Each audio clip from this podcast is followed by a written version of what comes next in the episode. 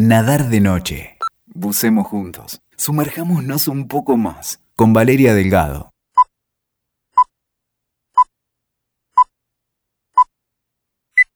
In the last episode, I wrote to you, Monsieur Monet. At least you got my name right. I prefer to work from nature. I was impatient to be out there, in the light. Hoy quiero hablarles de los impresionistas, este movimiento artístico que fue absolutamente revolucionario y que tuvo probablemente a Claude Monet como su gran exponente. Cuando este grupo de artistas se presenta en el Salón de Artistas Independientes de París, Monet exhibe allí su obra Impresión Sol Naciente, la obra que termina dándole el nombre a esta corriente artística. Fue un crítico de arte el que sin entender demasiado lo que estaba sucediendo por lo novedoso, por lo vanguardista, de manera despectiva lo llama los impresionistas. Bueno, esto sucedió el 15 de mayo de 1874. Ese día nació el impresionismo.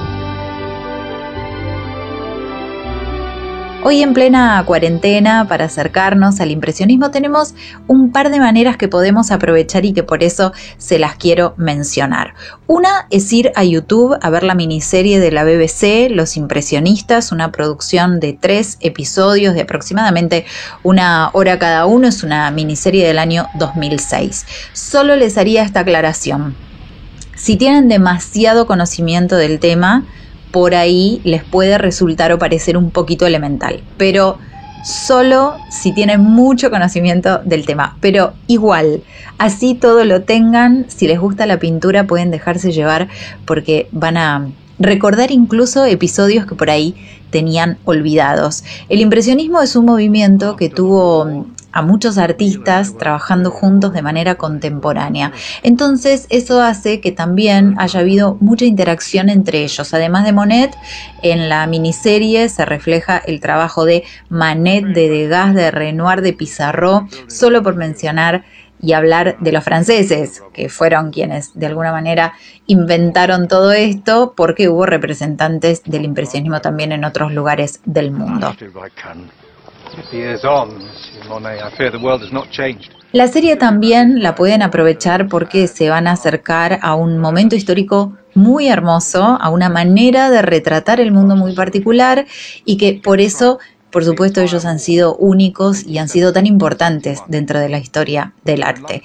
En ese sentido es que les digo, déjense llevar y permítanse disfrutar un poco de lo que presentan eh, los impresionistas, porque entre otras cosas, los impresionistas contaban sus historias, sus paisajes a través de sus pinturas, siempre al aire libre, siempre en busca de la luz.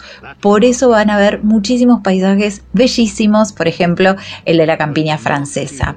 El impresionismo fue un movimiento que tuvo a la luz como eje de su práctica artística. Ellos entendían que de alguna manera todo su arte dependía de la luz a través de la que quisieran retratar los objetos que ellos estaban observando en ese momento. Eso es algo muy interesante, de hecho el propio Monet es quien en un momento decide pintar la Catedral de Rouen en diferentes etapas del día, en diferentes momentos del día, porque a partir del reflejo de la luz en diferentes momentos hay otros colores, se dan otras sombras. Era casi otra catedral. Los impresionistas sentaron las bases, además, de lo que fueron las vanguardias que explotaron en el siglo XX, las ahora llamadas vanguardias históricas. Por eso han sido también tan importantes. Han sido precursores de los posimpresionistas, y los nombres de los posimpresionistas son rutilantes de los mejores eh, pintores de la historia: Van Gogh, Cézanne, Gauguin, Toulouse-Lautrec, cada uno con su estilo, pero recogiendo esa herencia. Los impresionistas aparecen en un momento esto a mí también me parece muy interesante de contar, en que la pintura también entra de alguna manera en disputa con la fotografía. Una tecnología que iba creciendo, que eh, seguía evolucionando. Ustedes piensen que en 1888 George Eastman lanza la cámara Kodak. Estamos en plena etapa de desarrollo del impresionismo y aparece la cámara de manera comercial.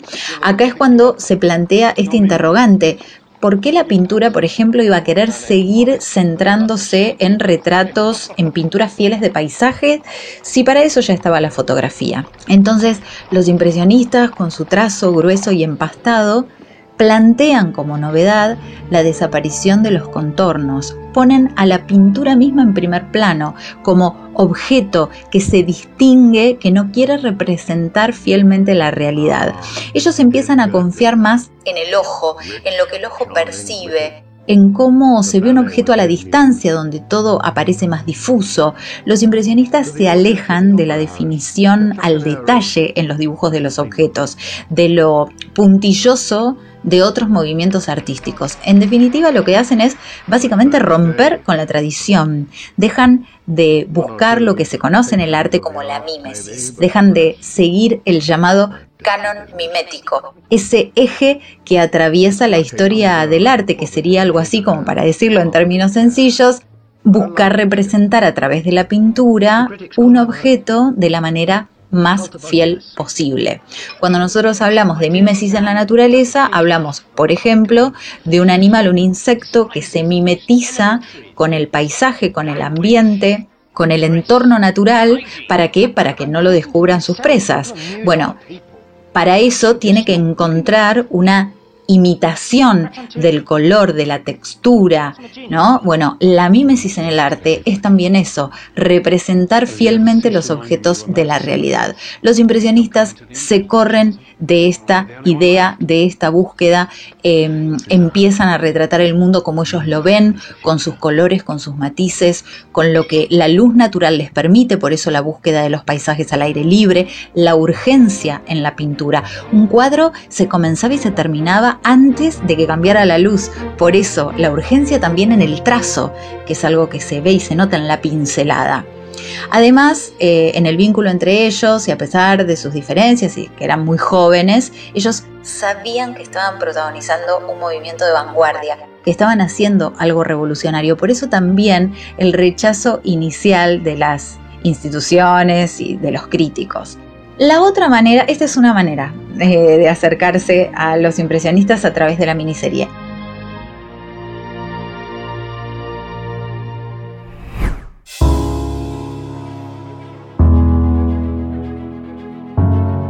La otra manera de acercarse en estos tiempos a este universo es a través de una visita virtual a la que fue la residencia de Claude Monet en las últimas décadas, en sus últimas décadas, en los últimos 40 años de su vida.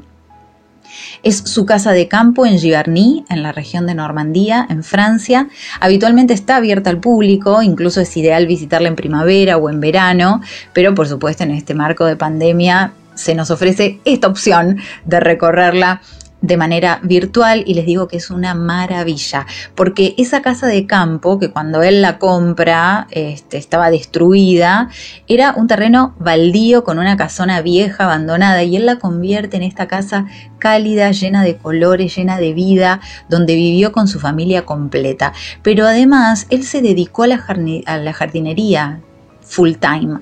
Eh, también viajó un montón en esos 40 años, pero mientras estaba en la casa le ponía el cuerpo a todo eso.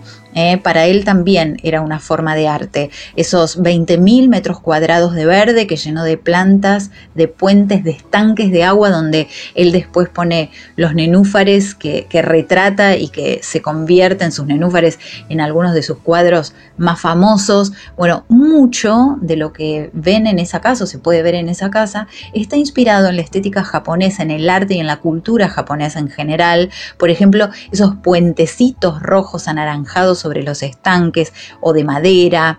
Eh, eso lo toma Monet y con eso genera el entorno que lo va a acompañar a lo largo de esos 40 años. Es una belleza el recorrido, allí se pueden ver además algunas réplicas de sus cuadros más conocidos, de sus amigos pintores de otros impresionistas, de su admirado Hokusai, el creador de la famosa La Gran Ola de Kanagawa, etc. Una casa muy colorida, muy florida incluso por dentro, no solo su jardín, porque eran muy floridos todo lo que eran los motivos de empapelados, tapices, alfombrados, acolchados. Es una casa hermosa, pero sobre todo también es una invitación para poder viajar en tiempo y en espacio. Si ustedes buscan en Google Fundación Monet, visita virtual, rápidamente van a encontrar la página web para hacer el recorrido, para poder visitar la residencia donde Manet pintó sus famosos nenúfares. Y si van a YouTube, buscan Los Impresionistas BBC y allí les van a aparecer los tres capítulos de esta miniserie dedicada a este movimiento histórico de vanguardia inolvidable, de los más importantes de la historia del arte.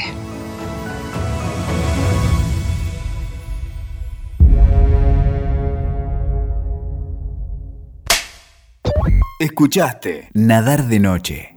WeToker. Sumamos las partes.